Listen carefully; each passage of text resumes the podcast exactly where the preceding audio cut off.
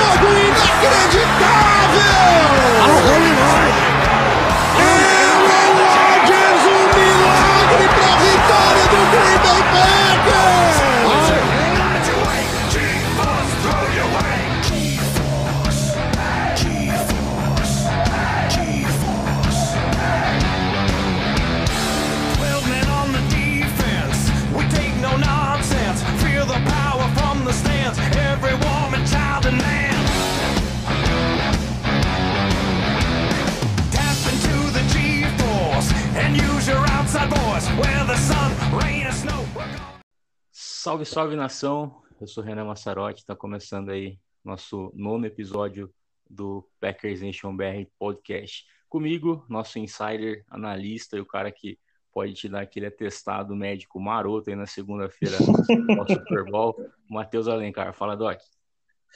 Fala nação, fala Renan. É, faz um tempinho, né, que a gente não se reunia. Muito bom estar aqui de volta e vamos aí. Tem um monte de coisa para a gente conversar dessa temporada aí, cheia de surpresa. Bora. Realmente, a gente fez o último episódio na semana 3, né? Depois das duas vitórias divisionais contra Bears e Vikings. Uh, infelizmente, por conta da correria, a gente muitas pessoas acham que a gente vive disso, mas a gente não vive, né? A gente tem muito não vive muita, muita coisa para fazer aí, mas vamos voltar aí fazer um balanço uh, geral da, da temporada até aqui né? Packers com 10 vitórias e 3 derrotas aí. A gente está na semana 15 já, acabando a temporada regular. Faltam menos de dois meses aí para o Super Bowl 54 em Miami. E a temporada ainda está aberta, né? A gente tem 49ers aí, uma grande surpresa para mim até agora da temporada. Eu, particularmente, não, não esperava que o Garópolo conseguiria liderar tão bem assim o time, né? Como tem liderado. Além, claro, do excelente trabalho do Kyle Shanahan, que é um head coach excepcional aí em São Francisco. Uh, o 49ers que tem a seed 1 da NFC, né, com 11 vitórias e 2 derrotas, e atrás aí Green Bay Packers com incríveis 10 vitórias e 3 derrotas. Matheus, eu falo incrível porque a gente sabia que uma, um novo head coach aí, Matt LaFleur assumindo, primeira temporada dele como head coach, eu não esperava muito dessa temporada, seria uma nova formação tática, um novo esquema tático, Aaron Rodgers, ainda sofrendo com a unidade ofensiva dos wide receivers, principalmente, né? Que a gente basicamente só tem o Devante Adams, uh, mais 10 vitórias aí, Matt LaFleur entrando para a história como o head coach com mais vitórias na sua temporada de estreia. O que você acha, hein, Matheusão? É, Renan, eu acho que eu um pouco mais otimista no começo da temporada, porque, querendo ou não, a gente tem um quarterback Hall of Fame no, no elenco, então, sempre que a, enquanto a gente tiver, a gente vai ser playoff contender, a gente vai estar tá aí com grande chance de brigar. Uh, mas realmente é bem surpreendente. Em 100 anos de história de Green Bay, é a primeira vez que isso acontece, que algum head coach tem um recorde tão positivo de 10 vitórias na primeira temporada e podendo esticar ainda mais né, com os três próximos jogos. Então é realmente um momento histórico que a gente vive é, vendo o nascer dessa era, da era LeFleur, mas a gente também, ao mesmo tempo, fica preocupado com o crepúsculo do nosso quarterback. É, Matheus, vamos falar um pouquinho sobre a jornada aí até agora, né? Entrando na semana contra Chicago Bears. Uh, os Packers, nas primeiras semanas aí, jogou muito bem, né? Até vencendo os dois jogos divisionais contra os Bears, que seria, acho que o bicho papão aí, o franco favorito da divisão norte, né? Com o Kalil Mack e companhia, não com um quarterback, né? Afinal, Trubisky é uma piada, infelizmente, para o Anthony Curti, né? Felizmente para nós.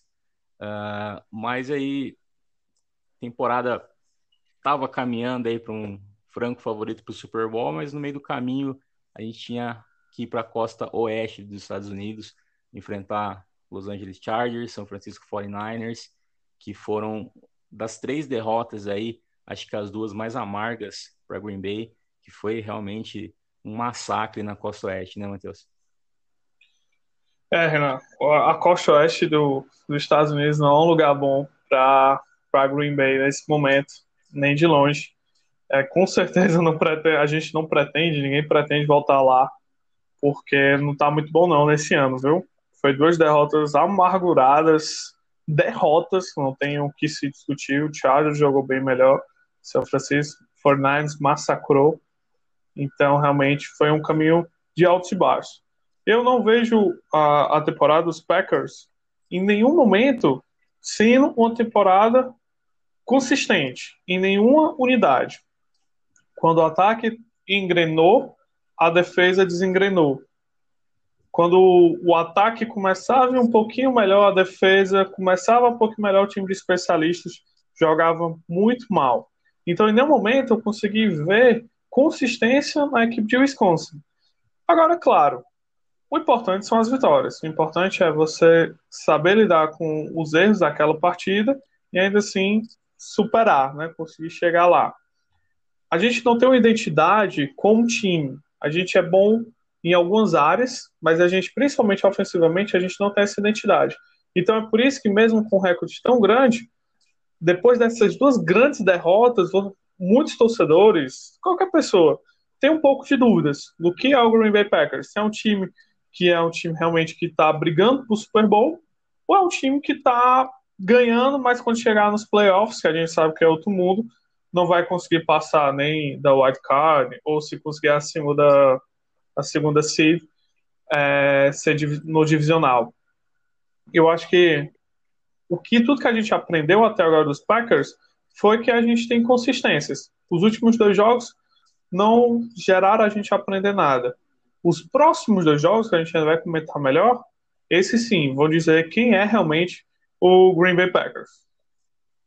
É, Matheus, até aproveitando aí, é, realmente o time não foi consistente eu diria que em nenhum jogo, né, até agora, uh, como você disse, enquanto a unidade ofensiva conseguia segurar o time, a defensiva não segurava e assim vice-versa. Mas em que momento da temporada você pensou que, uh, pô, agora a gente vai, é um time que dá para brigar por Super Bowl?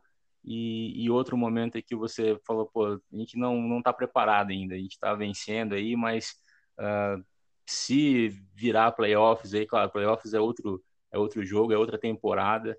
A gente já viu, a gente viu a temporada de 2017, né, contra os Cowboys, por exemplo, que a gente chegou com white card, Cowboys divisional, jogando no AT&T Stadium mesmo, sendo um estádio do, dos Packers, mas franco favorito para o Super Bowl e acabou perdendo, né? Realmente playoffs ali é o lugar que separa os meninos dos homens, mas em que momento aí você falou que realmente é um time para brigar para o Super Bowl. E outro momento que você falou, a gente não está preparado, é uma temporada boa, mas quem sabe ano que vem, quem sabe as próximas temporadas a gente consiga um Super Bowl. Renan, quando eu olhei para esse time e falei, cara, esse time aí é, é playoff contender, né? Então realmente tem grande chance de Super Bowl. Foi em dois momentos. Primeiro jogo da temporada contra o Chicago Bears por não pelo ataque, obviamente não. Né? O, o ataque produziu um, um drive bom, que foi aquele com o Jim Graham, o resto do jogo todo para se jogar no lixo. Mas pela defesa, né? O que os Packers apresentaram contra aquele ataque do Chicago Bears, que não é o melhor ataque do mundo, mas tem boas peças, foi sensacional. Ainda mais de anos anteriores que a gente não tinha essa defesa. Não é para tanto que o nosso quarterback falou: We got a defense. Nós temos defesa. Então, a partir do momento que você tem defesa, você tem um quarterback hall da fama, você tem um, uma dupla de running backs das melhores da liga. Se não for melhor, dupla. Né? Não estou dizendo que a Jones é o melhor running back da liga, mas dupla. Eu, di, eles eu diria melhor dupla, com certeza. Pois é, como dupla, eu acho, eu não, pelo menos aqui de cabeça, eu não consigo ver uma dupla melhor. Mas no mínimo top 3, no mínimo, porque os dois se complementam bastante. Um wide receiver top 7, 5 da liga é muitas peças ofensivas que podem produzir jogadas que vão mudar o jogo, se sua defesa estiver segurando. Então, naquele jogo, eu vi que a gente estava brigando. E eu criei mais esperanças ainda contra os Raiders. Quando os Packers, o Aaron Rodgers lançou para cinco touchdowns. Então, ali tudo dava a crer que o ataque realmente ia engrenar de vez. E aí, com o ataque engrenando de vez e a defesa tendo seus fortes, apesar de ser muitas fracas, falhas ainda, tinha tudo para ser realmente um grande time. Em nenhum momento da temporada eu senti que não, esse ano não é nosso. Porque, como eu já disse, vou dizer, enquanto eu escrever análise, enquanto eu entender alguma coisa de futebol americano, enquanto a gente tiver um quarterback do nível do Aaron Rodgers, mesmo que ele não esteja jogando como todo mundo espera, como que ele não esteja jogando como todo mundo quer que ele jogue, basta uma jogada, basta um lance, esse cara pode destruir uma defesa. Então, eu ainda não senti que a gente não tem chance. Obviamente, depois do jogo contra o São Francisco 49 eu vi que a gente tem muito a evoluir. Mas eu acredito bastante no nosso head coach, acredito bastante no próprio Aaron Rodgers e acho que a gente tem grandes chances de fazer uma longa campanha na pós-temporada. É, inclusive, é, você citou Aaron Jones aí, até queria falar um pouquinho dele, que essa temporada é um absurdo que ele tá jogando, né? A gente já sabia do potencial dele quando ele foi draftado lá em 2017, ele e o Jamal Williams.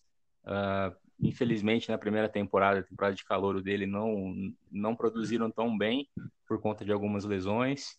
Uh, ano passado também não chegou a produzir tanto, mas aí a gente sabe por conta de quem foi, né? Do incrível Mike McCarthy. Uh, e chegar o Matt LaFleur, ele pôde, sob adicionar essas peças, encaixar o esquema tático para o jogo do Aaron Jones, né? Esse ano ele já tem 779 jardas em 175 corridas, 12 touchdowns, e é um cara que, além de conquistar cerca de 4 jardas e meia por, por corrida, aí é um cara, é um grande recebedor também. A gente viu algumas jogadas de recepção entre Aaron Rodgers e Aaron Jones. Uh, não era tão bem utilizado como com o MM, como eu disse, mas tem muito a produzir, tem muita lenha para queimar aí, não só nessa temporada, mas nas próximas também. Uh, Jamal Williams é um excelente running back também.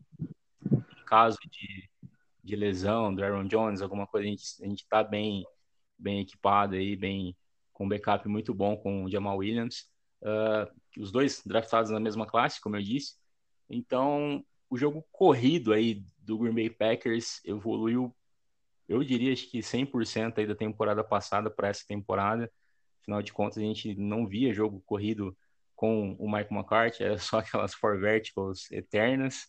Uh, e vem sendo uma, uma unidade consistente no ataque, né? Infelizmente, Devante Adams acabou lesionando o dedão do pé na, no comecinho da temporada, não vem produzindo tão bem, né? Alguns drops aí, algumas falhas que, que vem acontecendo, mas é, é normal. A gente esperava uma temporada ao pro dele, pro bowler, mas infelizmente não foi nessa temporada. Mas vem ajudando a equipe também aí, uh, muito bem quando é acionado. Matheus, ponto positivo aí, vamos falar um pouquinho uh, do ataque, já que a gente vai para a defesa. Qual é o ponto, maior ponto positivo para você do ataque de, do Gourmet Packers nessa temporada? Maior ponto positivo, né? Só para eu entender a mesma pergunta. Exatamente. Lembrando que a gente. Eu não colocaria Aaron Rodgers, por incrível que pareça, né? Nem de longe eu colocaria Aaron Rodgers, para ser sincero. Quem, quando a minha análise dessa semana sair, talvez seja até um pouco surpreendente, mas nem de longe eu colocaria Aaron Rodgers. A peça central desse ataque, playmaker desse ataque nesse momento, tem que ser o cara chamado Aaron Jones, certo? Quando Aaron Jones teve mais de 20 toques na bola, os Packers ganharam cinco jogos. Quando Aaron Jones, Aaron Jones teve menos que 15 toques na bola, os Packers ganharam duas e perderam três. Então, Aaron Jones tem que ser a peça central desse ataque. Não só correndo, porque Jamal Williams pode correr, apesar de um estilo de jogo bem diferente. Williams joga um jogo mais duro, quebrando teco, ganhando jardas após o contato, usando as pernas. Aaron Jones acha pequenos buracos, ele acha brechas com cortes precisos, e quando precisa, vai na força dura. Quem assistiu o jogo contra o Washington Redskins viu o quanto Aaron Jones é forte. Landon Collins era o strong safety que estava várias vezes na marcação dele, na contenção do jogo terrestre. E, meu Deus, ele derrubava o Landon Collins. E Landon Collins é um safety muito físico, muito atlético. Então, Aaron Jones tem tudo que você precisa para um running back. O que, para mim, ele se destaca mais que Williams é a capacidade dele de receber passes. Porque o Williams tem uma grande capacidade de receber passes em screen e ganhar jardas após isso. Já teve uns dois, três titãs assim. Aaron Jones ele pode se alinhar tanto no slot, no X, no Z, em várias posições, ou sair do backfield mesmo, com o Hot Wheel, e receber passes. O grande lance do jogo contra os Redskins, que para mim sepultou, não foi o touchdown, mas foi o passe de 25 jardas para Jones, que é o Aaron Rodgers botou uma bola linda entre dois, três defensores, e ele fez a recepção. Então ele pode receber passes em profundidade. Ele é o melhor running back, segundo o Pro Football Focus, nesse quesito. Em passes de mais de 15 jardas da linha de scrimmage, ele é o que tem mais recepções, o que tem maior porcentagem de, de recepção, de catch. Então, o ponto principal desse ataque é Aaron, Aaron Jones. Quando Matt LeFleur der mais que 13.5 toques para ele por corrida, porque vamos lembrar que eu estou aqui com a planilha, Mike McCartney dava por tentativa para Aaron Jones 11.1 por jogo, né, uma média. LeFleur está dando 3.5. Esse cara precisa de muito mais. Esse cara precisa de 17, 20 toques correndo com a bola. Recebendo, ele está tendo uma média de 3.5 por jogo. Esse cara precisa de uma média de 7, 10 recepções por jogo, de pelo menos alvos por jogo, targets, para esse ataque começar a fluir. Porque a partir do momento que o coordenador defensivo do outro time pensar, nossa, nosso trabalho é com Teron Jones, aí a gente vai soltar Aaron Rodgers, a gente vai soltar Devante Adams, que é um monstro, e vai soltar Allen Lazard, que é a maior surpresa ofensiva desse ataque. A gente tem uma linha ofensiva muito boa, que dá tempo pro Rodgers, no último jogo deu 3.5 segundos de média pro Rodgers no pocket, e abre espaço para o jogo terrestre. Então esse ataque tem tudo para evoluir. Por isso eu ainda boto muita fé nesse ataque. Mas o ponto principal desse ataque não pode ser mais Aaron Rodgers. Apesar dele ser um monstro, quando a gente precisar dele, ele tem alta chance de conseguir aquela jogada. Mas a gente precisa deixar que Aaron Jones seja a peça central do ataque e aí o resto vai conseguir fluir com ele. Aaron Rodgers vai melhorar bem mais, Levante Adams vai jogar bem mais, Allen Lazarus vai jogar bem mais. É, inclusive até o próprio Aaron Jones disse numa num vídeo aí de, de vestiário, né, que ele sempre agradeceu muito a linha ofensiva, que a linha ofensiva dos Packers realmente esse ano tá uh, não tá como a gente esperava, né, que protegesse o Aaron Rodgers, mas está dando muito tempo no pocket, está abrindo muito espaço aí para as corridas, né, o Elton Jenkins, o calor aí, tá jogando uma, uma bola sensacional. Uh, além do Billy Turner, né, as aquisições aí que o, que o nosso Brian Gutenkant trouxe esse ano. Matheus, a unidade defensiva agora, uh, eu colocaria aí, não tem como falar dos dois, dos Smith Brothers, que vem destruindo o ataque adversário aí. Eu tenho a lista aqui de sacks da NFL. Uh, o Shaquille Barrett do, de Tampa Bay lidera a liga com 15 sacks e meio. E logo atrás ali de TJ Watt, né, empatado com, aliás, na frente do, do Bolsa, a gente tem Preston Smith com 11.5 sacks. 11 sacks e meio e Zedary Smith com 10. Os Smiths aí dando muita pressão na linha ofensiva, sacando muitos quarterbacks, tem sido a surpresa aí para mim na unidade defensiva, além, claro, do Mike Patton, que vem fazendo uma temporada fenomenal também. Já tinha feito na temporada passada. Uh, fiquei muito feliz por ele ter renovado com o Green Bay por mais essa temporada. E quem sabe na próxima também, né? Ficar pelo menos uns quatro anos até o Super Bowl, porque é um cara que sempre liderou defesas top 10 na liga. Então, quando ele veio para Green Bay, até, a gente até falou isso já no, nos episódios anteriores, e seria uma revolução na unidade defensiva de Green Bay e vencendo ainda mais com essas aquisições aí na, durante a free agency desse ano. Unidade defensiva, é, Matheus, quais são os pontos positivos para você desse ano? Assim, se a gente for colocar um jogador, não tem. Para mim, não tem dúvida. é, para mim, o MVP dos Packers não é Jones, não é Rodgers, não é Adams, é Zadarius Smith.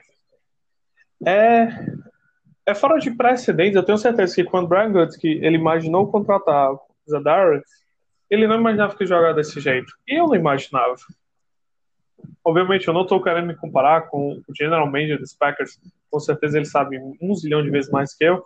Mas eu estou dizendo porque eu fui disse que a escolha mais acirrada dos Packers em relação ao contrato, em relação ao que produziu, era com o Zadar Smith, porque ele tinha um contrato bem mais alto do que o Preston Smith e com mais dinheiro garantido. E eu achava que o Smith pressionava mais, gerava mais pressão, então iria fazer mais disrupção no pocket.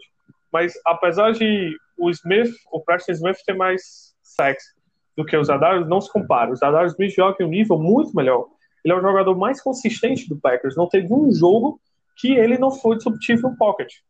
Só para de todos esses jogadores que tu falou, que estão até na frente dele de sacks, quem tu acha que é o cara que tem mais bloqueios duplos na NFL?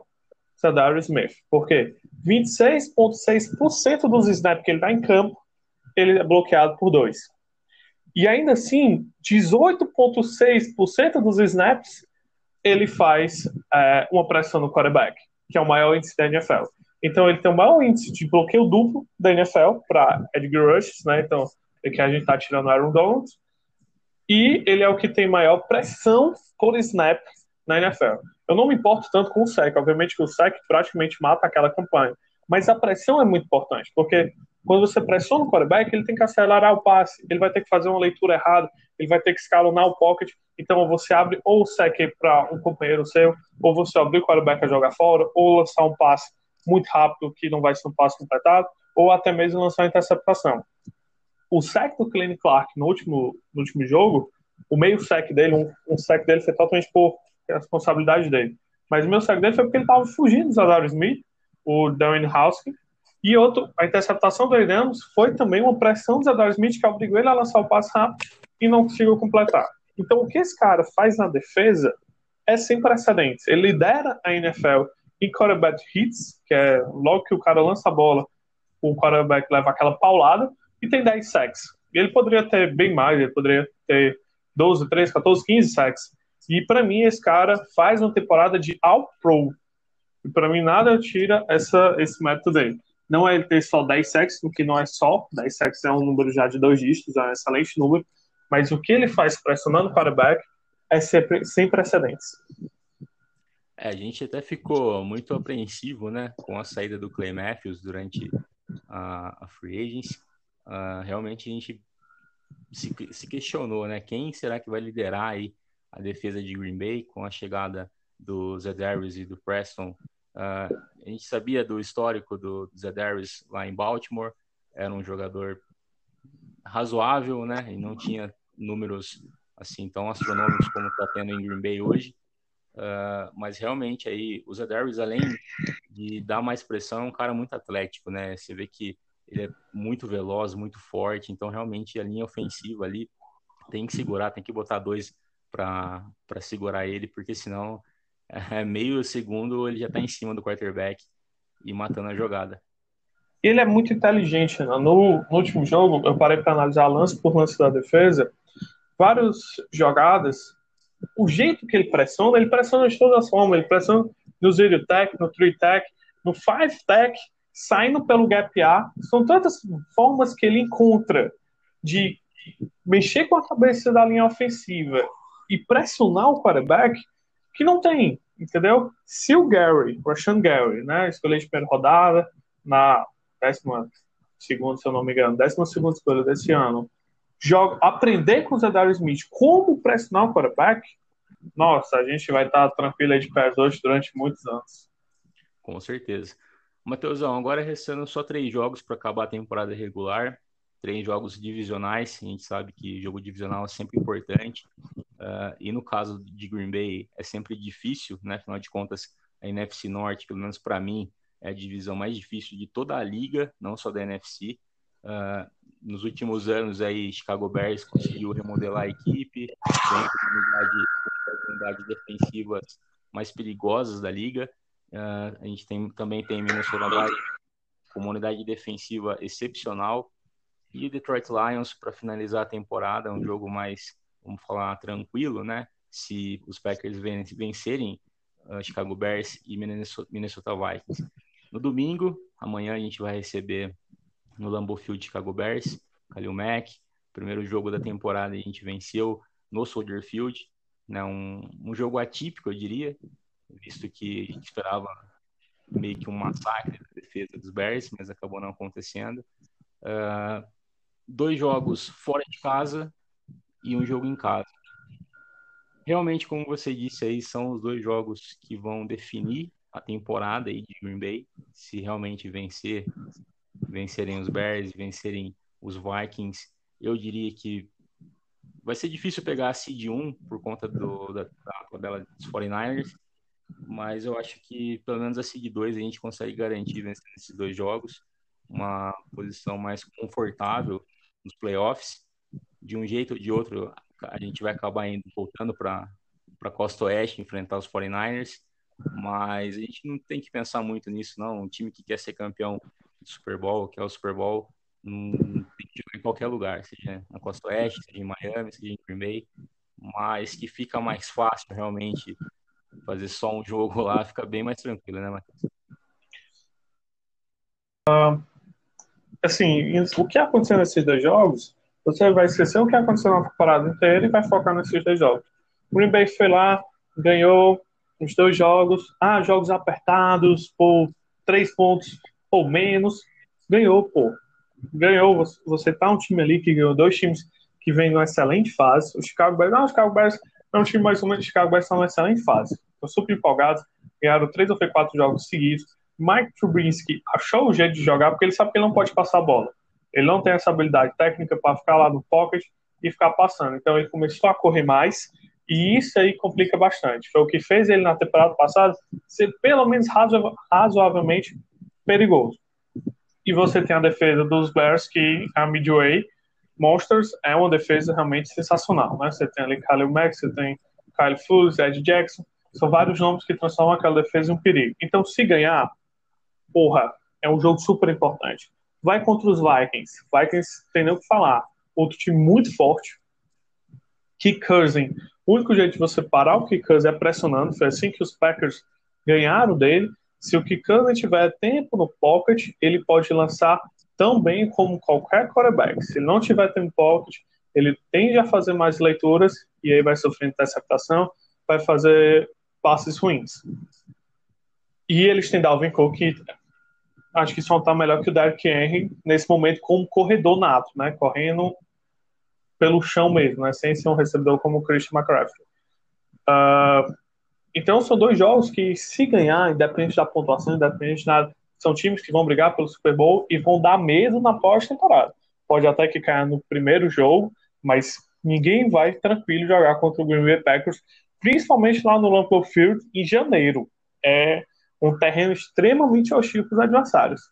Se perder os dois jogos, pode esquecer a temporada de 10 vitórias o ânimo da equipe vai se abalar bastante e aí a gente vai ter um caminho bem mais difícil na próxima temporada. Bem mais mesmo. Pode ser que ainda assim dê a volta por cima. Playoffs é um, é um campeonato à parte. Né? A gente já viu que aí o, o New England Patriots faz.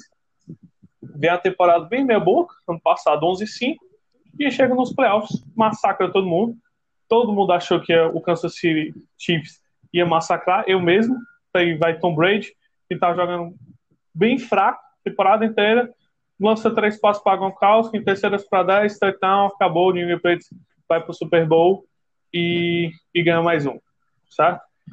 Então, playoffs é um campeonato à parte, mas o jeito que a nossa equipe vai dar mentalidade é bem diferente. A gente não tem um head coach como o Bill Belichick, um head coach que já tem experiência em, em playoffs, que já tem um jeito de treinar seu time e é uma equipe já montada para isso. Os Packers ainda são inexperientes nesse quesito. A gente, como o Renan falou, é a nossa primeira temporada. Então a gente com um astral bom, com o calor no vestiário de ganhar, de vencedores, é muito importante. A gente tem líderes tanto no ataque como na defesa. A gente tem Aaron Rodgers, que já tem um anel do Super Bowl, já foi várias vezes para pós-temporada. A gente tem Zadar Smith, porque nosso líder defensivo é quem trouxe todo um, um astral diferente lá em Wisconsin, mas essas duas vitórias são importantíssimas. Tanto além dessa questão do astral, como a gente vai ter um, um bye week de descanso, de preparação, e a gente vai ter uma. É, vai jogar em casa pelo menos o primeiro jogo. Se o São Francisco cair, né? Digamos, pega lá Seattle e caia, a gente vai jogar em casa o segundo jogo. Então, é tudo tão mais favorável ganhando esses jogos. Mas antes de pensar em tudo isso, você tem que pensar que amanhã vai enfrentar os Chicago Bears e não é um time fácil, tá? É um time bem complicado que a gente precisa ganhar e entrar com a cabeça focada. É, até aproveitando aí a tabela dos 49ers, uh, é, equiparando aí com o Green Bay Packers, também é difícil, são times que vêm brigando aí, uh, pelo menos dos três times que os 49ers vão pegar, pelo menos o Seahawks é um time favorito aí para disputar o Super Bowl. Os 49ers que já ganhou dois, né? Exatamente, que já venceu nessa temporada, né? 49ers pegam, pegam, os Falcons aí amanhã. Uh, na, na, semana 16 vão até recebem os Rams e jogam contra os Seahawks fechando a temporada. Vai ser lá em Seattle, né? Contra os Seahawks. Eles perderam em casa e jogam segundo fora de casa. É, realmente... E aí vai jogar lá no Central Link, que não é nada fácil, viu? Terreno extremamente acheu. É, realmente, numa hipótese positiva, Green Bay pode até acabar com a seed 1 da NFC aí, mesmo jogando feio, como todos estão dizendo, mas como Aaron Rodgers disse, jogando feio, ganhando feio ou não, o importante é chegar no Super Bowl. E ganhar feio o Super Bowl, tô nem aí. Que inclusive foi o que New England fez nesse Super Bowl, né? E nos passada. outros quatro anéis do Tom Brady, diga-se de passagem. Vários jogos. Tom Brady chegou lá, arquejando, ninguém achava que ia conseguir, e tá aí, maior vencedor da NFL e para muitos o maior de todos os tempos. Então realmente é assim, o importante é ganhar, beleza? E falando só do tempo do calendário aí de 49 se você for pegar as, os recordes, né, da lá grande coisa, né? Mas o Falcons surpreendeu o Saints e surpreendeu o Carolina Panthers. Então é um time que a gente fica no incógnito. O Saints já foi lá, já ganhou de novo, ficou tranquilo. A gente não sabe muito bem o que esperar dos Falcons. E os Rams estão embalados, né? Estão totalmente embalados. É, Sean McVay tá doido para mostrar esse serviço, tá doido para mostrar que aquele Super Bowl foi um erro que aconteceu, mas que não vai acontecer novamente. Então, o dos Forzanes não é nada fácil, viu? Nada fácil. Perderam vários jogadores, o Richard Sherman não joga, o CJ Jones não joga, que é um jogador que está fazendo grande diferença ali como inter interior da line Ficaria de olho, viu? Ficaria de olho nesses jogos.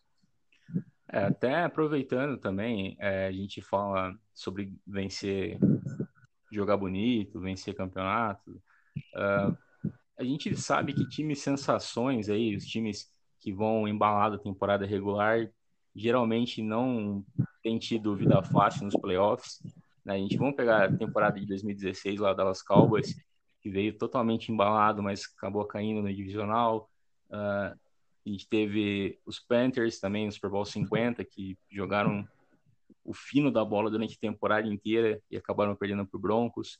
Ano passado, na né, última temporada, Patriots veio, assim como os Packers, né, veio vencendo alguns jogos, não convencendo, Kansas City voando, todo mundo achou que ia ser um massacre dos Chiefs, como você disse, mas realmente uh, na pós-temporada é outro campeonato.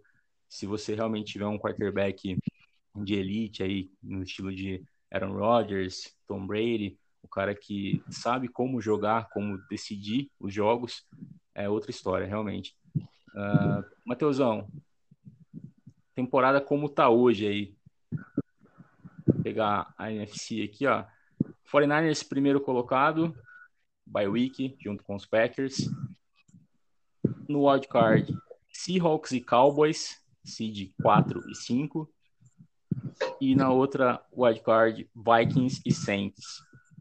Desses quatro times aí, qual que você acha que bota mais medo aí? Vai ser um jogo mais difícil no divisional para os Packers? Seahawks, Cowboys, Olha, Vikings ou Saints? Eu acho que o Saints, certo?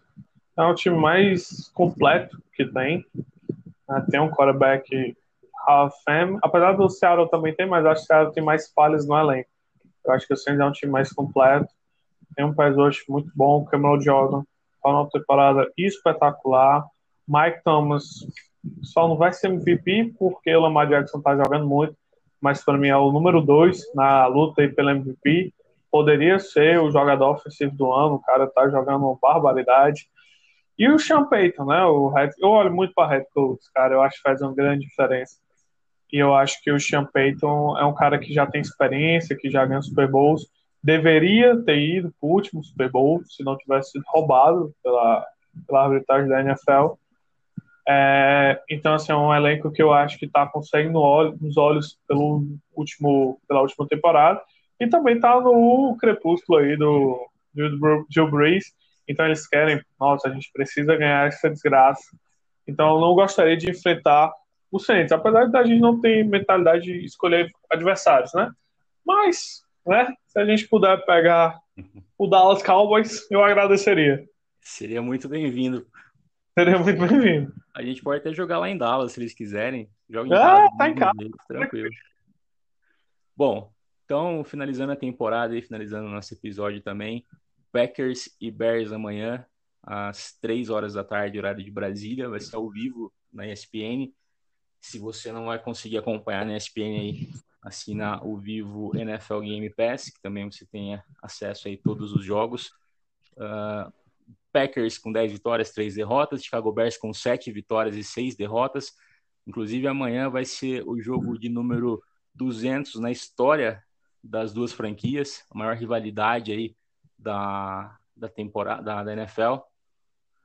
E no próximo dia 23 de dezembro, Minnesota Vikings e Green Bay Packers. Inclusive, nesse dia aí a gente vai fazer o sorteio que tá rolando no nosso Instagram. Se não tá participando, corre lá. Segue todas, procura o feed, procura no feed a foto oficial e segue as regras lá para você concorrer. E finalizando a temporada, dia 29 de dezembro, Green Bay Packers e Detroit Lions no Ford Field. Encerrando a temporada regular, quem sabe Packers aí com a seed 1 da NFC, esperando os vencedores do wildcard para sonhar aí com o Super Bowl. Mateusão, considerações finais aí, obrigado pela presença.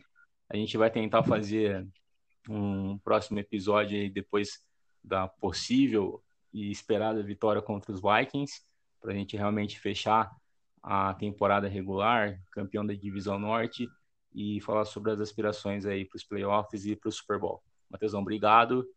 Considerações finais aí para você.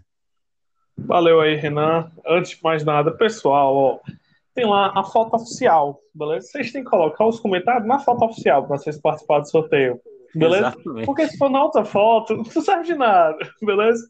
Então vão lá, podem curtir as fotos não oficiais, mas um comentário tem que procurar lá na foto oficial, não é muito difícil, a gente posta muito, tem muitas outras fotos no feed, né, de informações, de análise, mas procurar, procura lá, não vai demorar e aí você vai estar concorrendo a um prêmio massa que só sai aqui, né? Só a gente faz esse tipo de evento.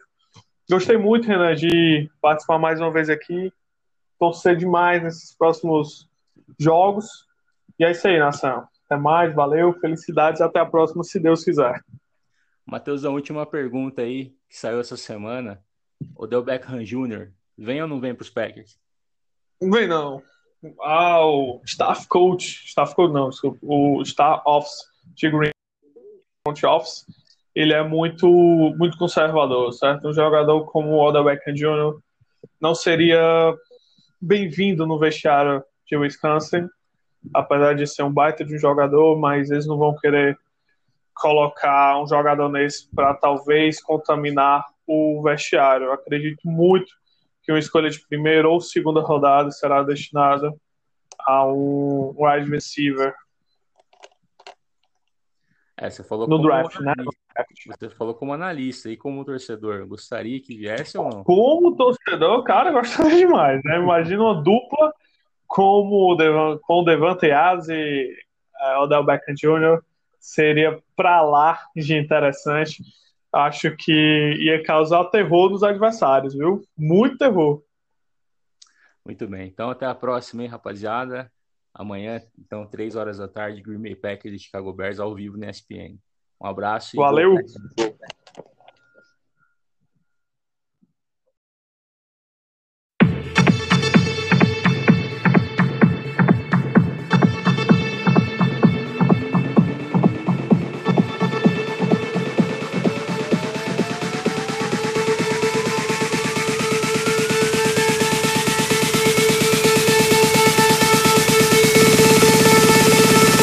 I'm in Miami, bitch.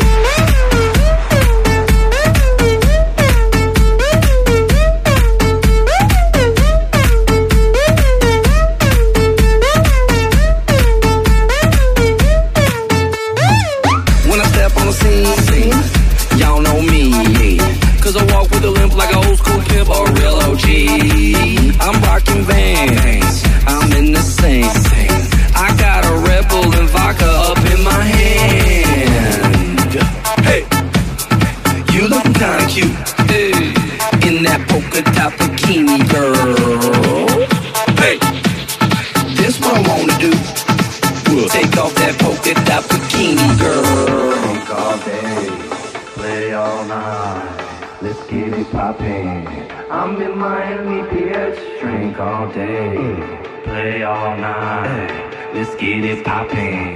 I'm in Miami, bitch. Drink all day, play all night. Let's get it poppin'. I'm in Miami, bitch. Drink all day, play all night. Let's get it poppin'.